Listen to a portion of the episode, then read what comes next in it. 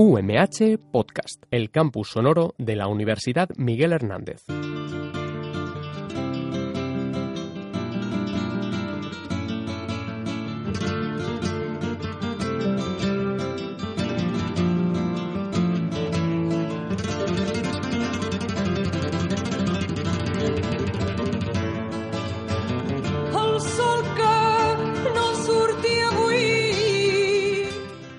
Buenos días, bienvenidos al programa La Salud al Día en Radio UMH, aquí en los estudios de San Juan, en directo. Un programa que plantea qué puedes hacer por tu salud y por la de los demás. Nos planteamos siempre qué podemos hacer como sociedad para mejorar la salud de todos, para mejorar la salud también individual. Hoy tenemos la suerte de contar con dos compañeras del Grupo de Investigación de Epidemiología Clínica, Políticas de Salud y Salud Global. Me refiero a Carmen Bernal Soriano, que nos hablará de un proyecto de epidemiología clínica sobre cáncer de próstata. Y a la profesora Lucian Parker, que nos hablará de un proyecto de salud global sobre control de la diabetes en áreas de bajos ingresos. Antes de comenzar la entrevista, os recuerdo que las sugerencias o preguntas que estiméis oportunas las podéis remitir a la dirección de correo electrónico ihernandez.umh.es. Repito, ihernandez.umh.es. En los controles, la capacidad del buen hacer de Miriam González y su simpatía. A, todo, a ella y a todos los que hacen posible Radio UMH, muchísimas gracias. Que nos habla Ildefonso Hernández Aguado, catedrático de Salud Pública de esta universidad. Tenebrós, saliva i enteniment. Si voleu saber quin és el carrer de Cavallers. Carmen Bernal, eh, buenos días, bienvenida a Radio UMH. Buenos días, muchas gracias. Gracias por venir a hablar de ese proyecto que tenéis sobre la adecuación de las peticiones del, an- del antígeno prostático y los factores asociados. Un proyecto que está financiado por el Instituto de Salud Carlos III y que está liderado por eh, la profesora Blanca Lumbreras de esta universidad y en el que colaboran no solo especialistas de nuestra universidad, sino también especialistas del Hospital de San Juan de Urología y de Análisis Clínicos de San Juan, así como del Hospital General de Alicante. Bueno, muchas gracias y en primer lugar, ya que el proyecto gira sobre la determinación esa del PSA, ¿nos puede explicar de qué va esto? ¿En qué consiste esta prueba? Bien, pues el antígeno prostático específico, PSA de sus siglas en inglés, se trata de un marcador específico de la próstata y eh, se realiza a través de un sencillo análisis de sangre y una de sus utilidades es eh, de utilizarla en el cribado de cáncer de próstata, combinado o no con un, eh, con un tacto rectal. Dicha estrategia lo que pretende es detectar de forma temprana tumores malignos de la próstata. Cuando se dice que es un marcador específico, esto se traduce en que la persona que tenga un nivel elevado, ¿qué le pasa? ¿O hay situaciones en que también puede ser elevado?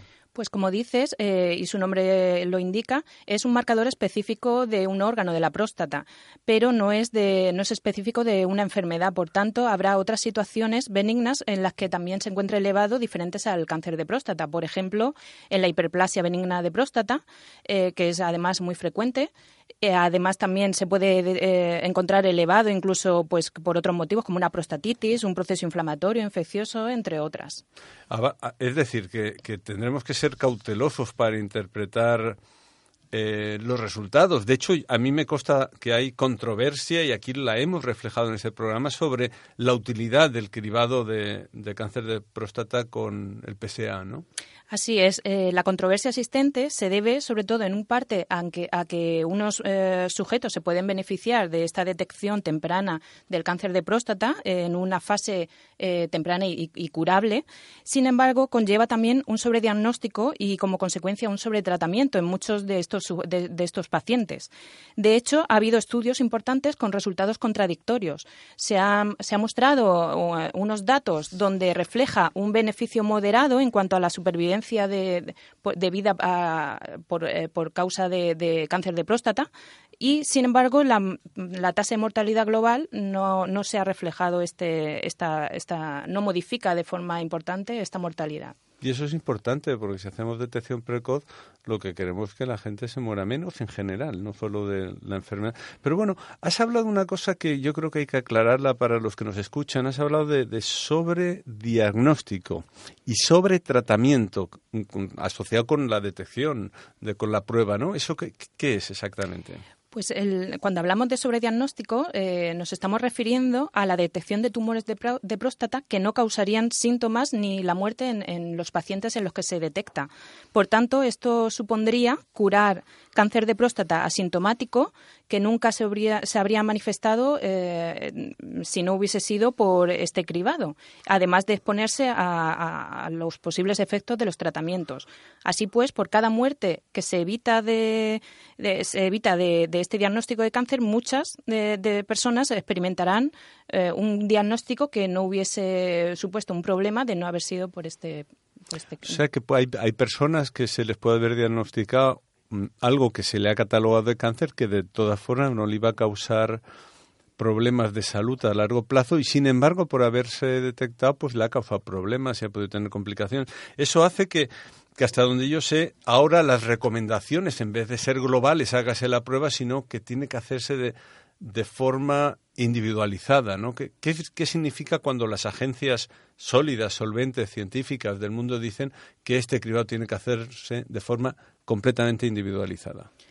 Pues, eh, como bien dices, la mayoría de, agencias médicas lo que son reacias es a un cribado poblacional y recomiendan utilizar el PSA como cribado en, aquellas, en aquellos sujetos eh, dependiendo de sus características. Por ejemplo, basado en su edad, en la raza, en antecedentes familiares o en la expectativa de, vida. Además, lo que recomiendan, eh, así de modo general, la mayoría de ellas, es que se debe informar al paciente de los posibles beneficios y complicaciones que puede acarrear el cribado y además también el tratamiento posterior para que ellos sean quien decidan si eh, lo que sea más satisfactorio en, su caso. Bien, entonces eso quiere decir que cuando, cuando una persona esté pensando en hacerse la prueba del PSA o esté valorándolo, hay que decirle que se informe previamente de los potenciales resultados, tanto de los buenos como de los dañinos, ¿no? Porque cuando tú me estás hablando ahora de que puede haber algunos daños, ¿no? ¿Y qué daños puede tener hacerse la prueba? Pues los daños, cuando hablamos de, daños, serían los, lo que hemos hablado antes, estos sobrediagnósticos que eh, conllevarían unos tratamientos y unos posibles efectos secundarios que quizá en algunos pacientes no serían necesarios. Además del estigma proporcionado por un diagnóstico de cáncer con las posibles mm. secuelas debido a, un diagnóstico de este tipo. Claro, el, el, hecho de que cuando uno le hacen la prueba y sale positivo, igual después le tienen que hacer más pruebas, que a veces estas mismas pruebas pueden tener efectos, ¿no? Como es la biopsia, Que es una de las cosas que creo que ahora nos hablarás cuando hablemos del proyecto. Pero bueno, eh, ya, que, ya que conocemos, eh, pues eso, más de esta prueba, ahora quizás viene el momento en que nos digas qué es este trabajo que se lleva en la UMH de investigación sobre este, esta prueba y sobre el cáncer de próstata. Bien, pues este proyecto se compone de dos fases. La primera fase que ya se ha iniciado eh, está, se está realizando un estudio transversal para conocer las características de los pacientes a los cuales se les realiza una determinación de PSA. Es decir, pues eh, cómo son estos sujetos, eh, si son sujetos que presentan síntomas, qué edad tienen o si tienen antecedentes familiares. Y de esta forma ver si lo que se está realizando en la práctica se adecua a las recomendaciones que hay disponibles. Es decir, que vais a ver si, si cuando una, un, si yo que tengo en teoría una edad eh, me hago una prueba y me sale positiva, podría que no fuera verdad. ¿Y cómo vais a mirar esto de qué factores se asocian a eso que se llama un falso positivo o un falso negativo? Bien, pues eh, esto, eh, esto que tú hablas eh, se va a estudiar en una segunda fase del proyecto, donde se va a seleccionar una corte o un grupo de pacientes con un resultado positivo de PSA y otro con un resultado negativo.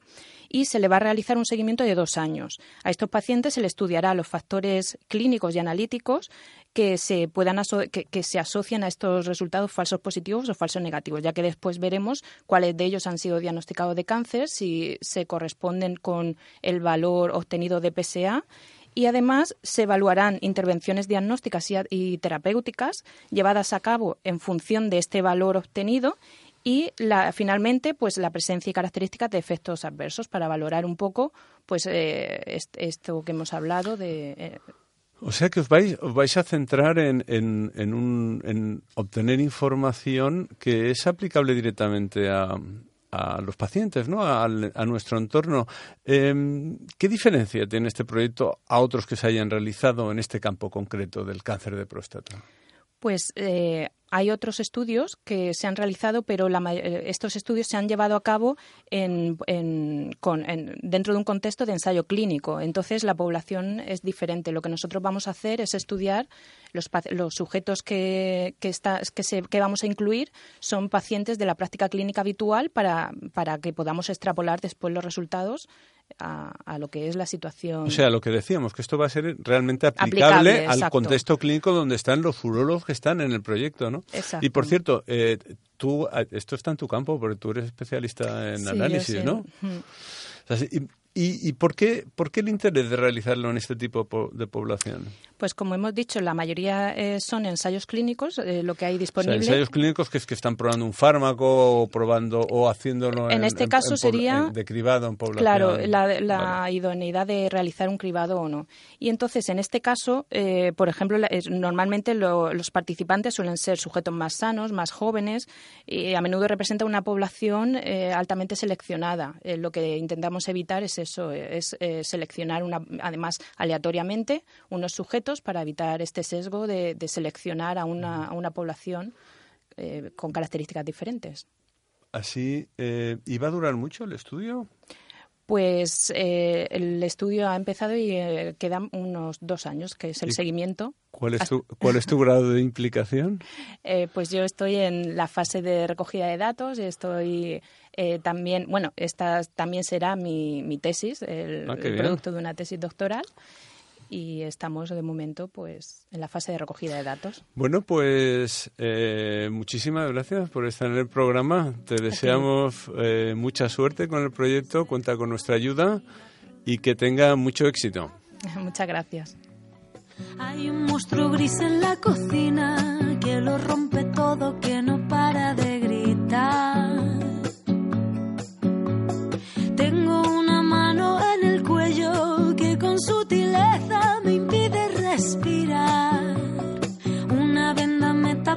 Los ojos, puedo leer el miedo y se acerca. Tengo un nudo en las cuerdas que ensucian mi voz al cantar. Tengo una culpa que me aprieta. La Puerta Violeta de Rosalén nos anuncia que estamos en una de las secciones del programa, en este caso, la buena noticia de la salud.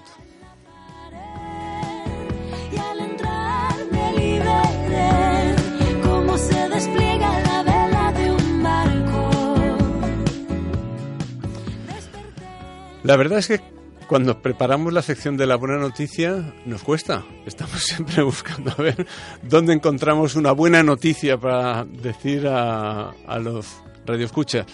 Hoy hemos elegido una que tiene que ver con algo que en España pasa con poca frecuencia y es que las, las leyes se apliquen y se desarrollen.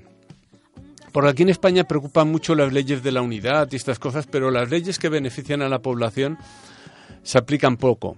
De hecho, hay una ley general de salud pública del Estado español que se promulgó en 2011 y desde entonces los, los gobiernos que han estado no la han desarrollado, es decir, tenemos una ley que no se aplica.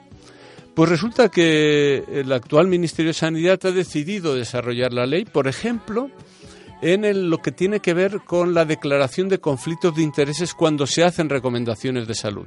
Esto es importante porque hemos visto cómo algunas sociedades científicas tienen conflictos de interés. ¿Qué quiere decir esto? Pues, por ejemplo, que una empresa, una industria que produce alimentos, financia una sociedad científica y resulta que esa sociedad científica dice que tal alimento es saludable, aunque después se demuestre que no lo sea. Ese tipo de conflictos de eh, falta de respeto a las evidencias científicas es desgraciadamente más habitual de lo que creemos. Por tanto, es una muy buena noticia que nuestro Ministerio de Sanidad haya decidido desarrollar la ley aplicando un reglamento que va a exigir que todos los científicos que participen en comisiones y que nos digan cómo mejorar nuestra salud, qué cosas tenemos que hacer para mejorar nuestra salud, qué tratamientos son buenos, qué actividades de prevención hay que hacer. Todos esos expertos que participan en estas comisiones tendrán que declarar sus intereses. ¿Qué significa esto? Pues si cobran de una empresa farmacéutica, si van a un viaje financiado por no sé quién, etcétera, etcétera. Y por lo tanto, mejoraremos en el buen gobierno de la salud, mejoraremos en la imparcialidad y en la independencia de la toma de decisiones sobre la salud que afecta a todos los españoles. Por tanto, una excelente noticia y damos la enhorabuena a todos los que participan en esa empresa. Lo rompe todo, que no para de gritar.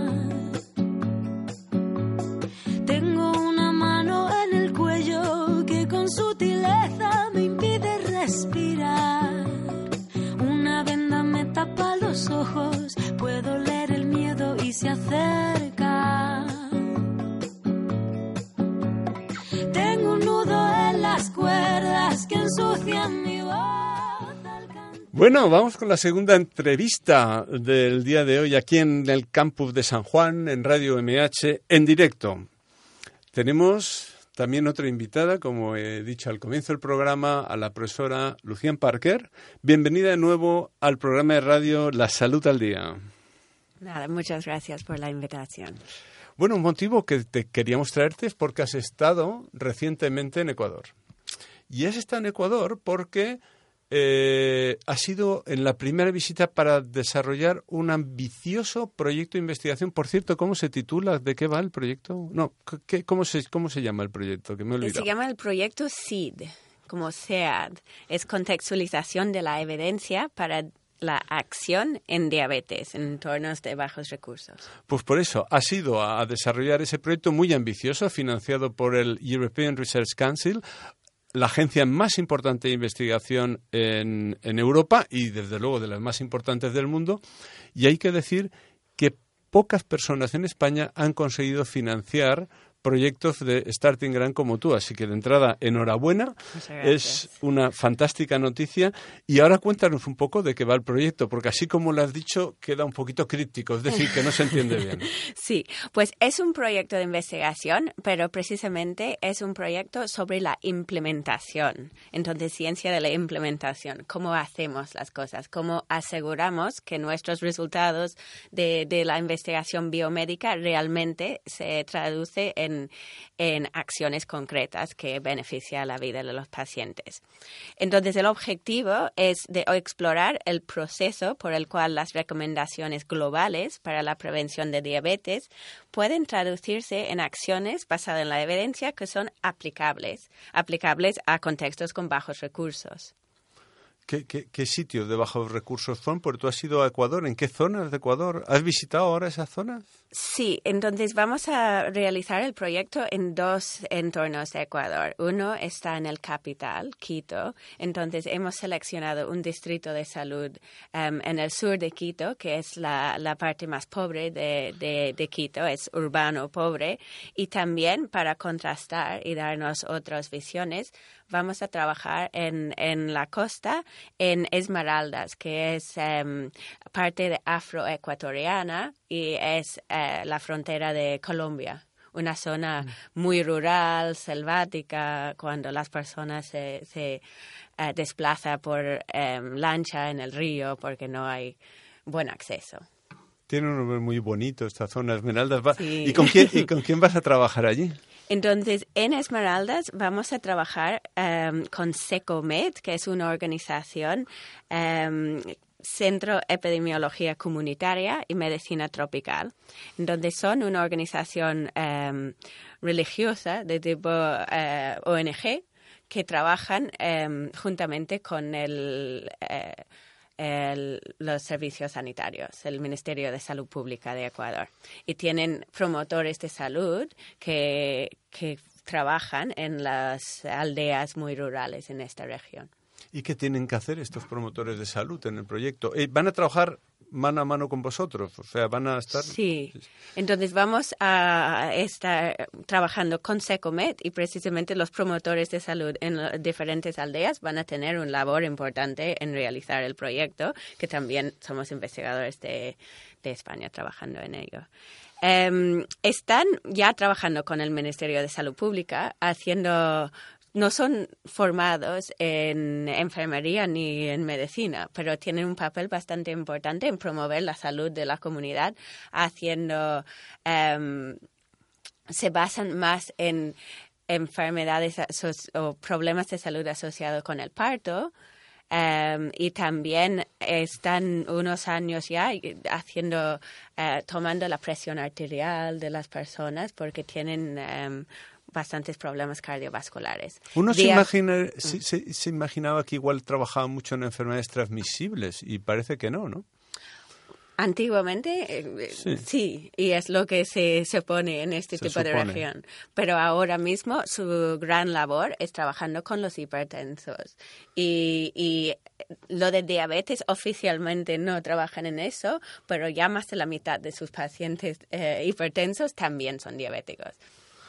Ah, muy bien. ¿Y, los tenéis que formar o hacer algo para el proyecto concreto?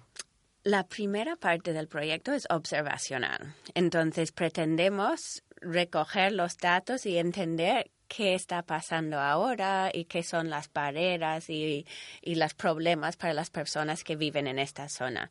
A partir del segundo año probablemente haremos un tipo de investigación un poco más de intervención y se formarán la gente a hacer tareas adicionales a los que no hacen ahora mismo.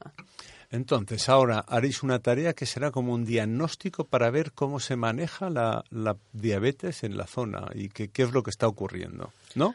Pero, pero eso eh, está muy cercano a la, el control de los problemas de enfermedades crónicas, en este caso la diabetes y los fenómenos asociados como la hipertensión, etcétera, y lo hacéis con gente que puede demandar ayuda médica, ¿no? Pero ¿Pensáis también en los que son todavía sanos, en la prevención de alguna forma en el proyecto?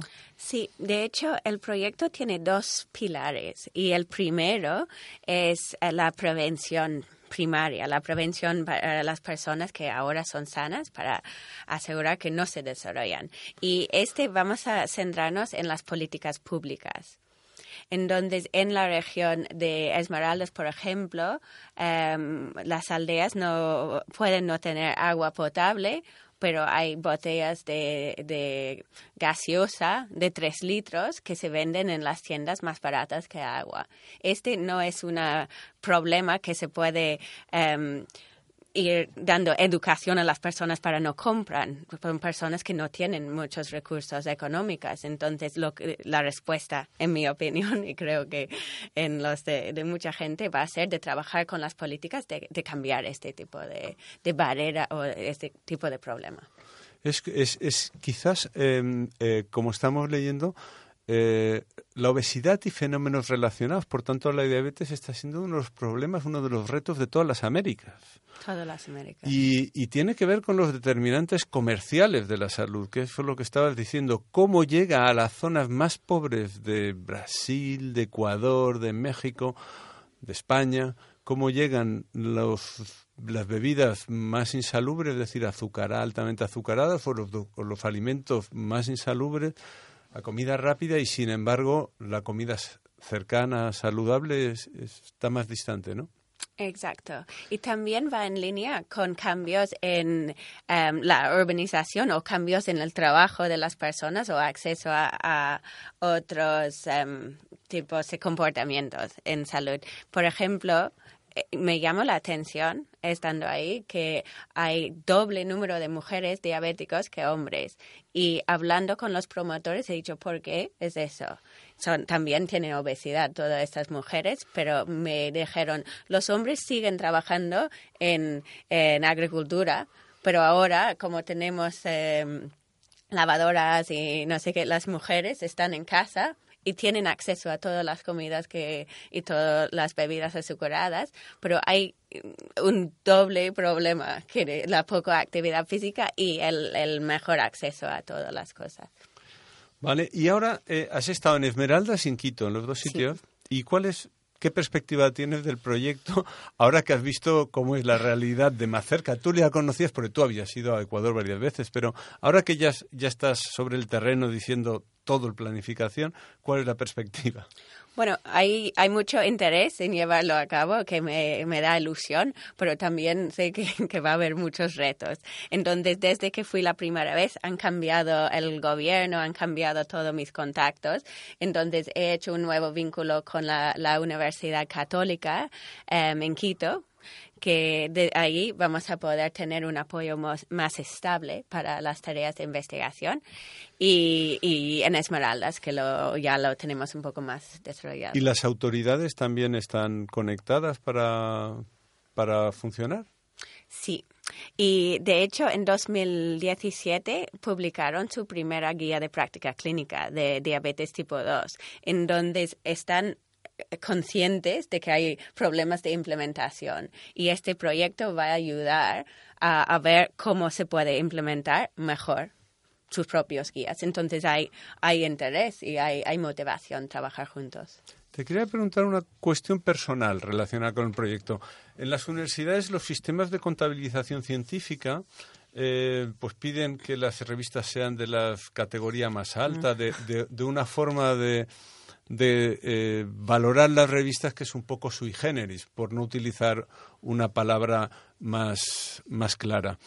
Es decir, que las revistas te, se valoran por lo que se citan los artículos en, en, el año, en los dos años siguientes, lo cual es una barbaridad porque las revistas de ciencias básicas tienen mucho impacto y las de aplicadas lo tienen poco. Y eso tiene que ver con tu proyecto. Entonces, ¿cuál es la sensación de una persona que tiene una trayectoria científica de alto nivel como tú y ahora se mete en el proyecto principal de su vida, pero se mete en un proyecto que es aplicado, donde sabe que la producción científica va a tener muchas dificultades de alcanzar eh, esas revistas de alto impacto? Sí, estoy consciente de este problema, pero creo que también hay un cambio en la cultura que la gente sabe que este problema de saber hacer y de aplicar es uno de los principales y espero poder convencer las buenas revistas para hacerlo. Pero para mí la investigación no solo debe um, intentar publicar en las mejores revistas, pero, sino de tener un impacto social y por eso como investigadora personalmente quería trabajar en esta línea.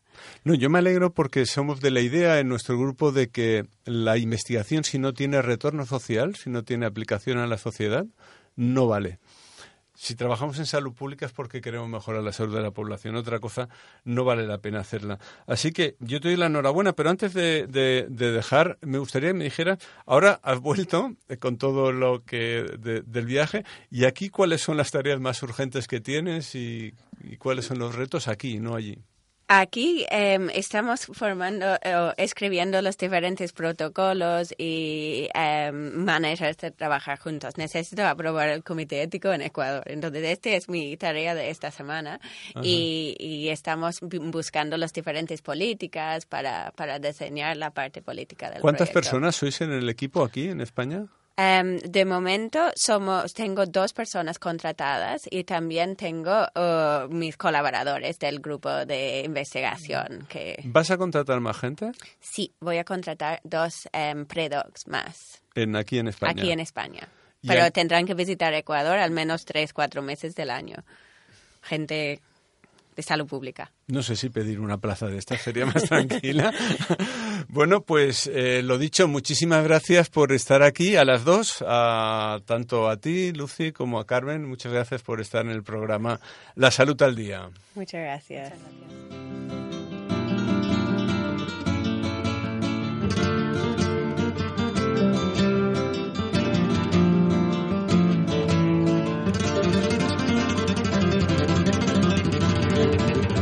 Esto ha sido todo por hoy. Fijaros que hemos tratado dos temas muy diferentes, uno de epidemiología clínica, de cómo mejorar aquí la atención clínica a personas que podrían tener cáncer de próstata, pero mejorando siempre el que los servicios sanitarios, nuestros servicios sanitarios, funcionen como un reloj de precisión, han de funcionar muy bien. Tenemos una alta calidad de servicio y hemos de seguir así. Por otro lado, estamos viendo cómo mejorar la salud de las poblaciones, llevando las evidencias, la, ciencia que se produce, a sitios donde es necesaria, pero donde hay que contextualizarla. Por lo tanto, dos experiencias excelentes. Aquí, así queremos seguir. En los próximos programas seguiremos hablando de estas cuestiones que afectan a tu salud, a la de todos, y cómo entre todas las personas podemos trabajar juntos, trabajar solidariamente para mejorar la salud de todas. La salud de todos. Muchas gracias por vuestra participación y gracias también a Miriam González en los controles. Hasta la próxima.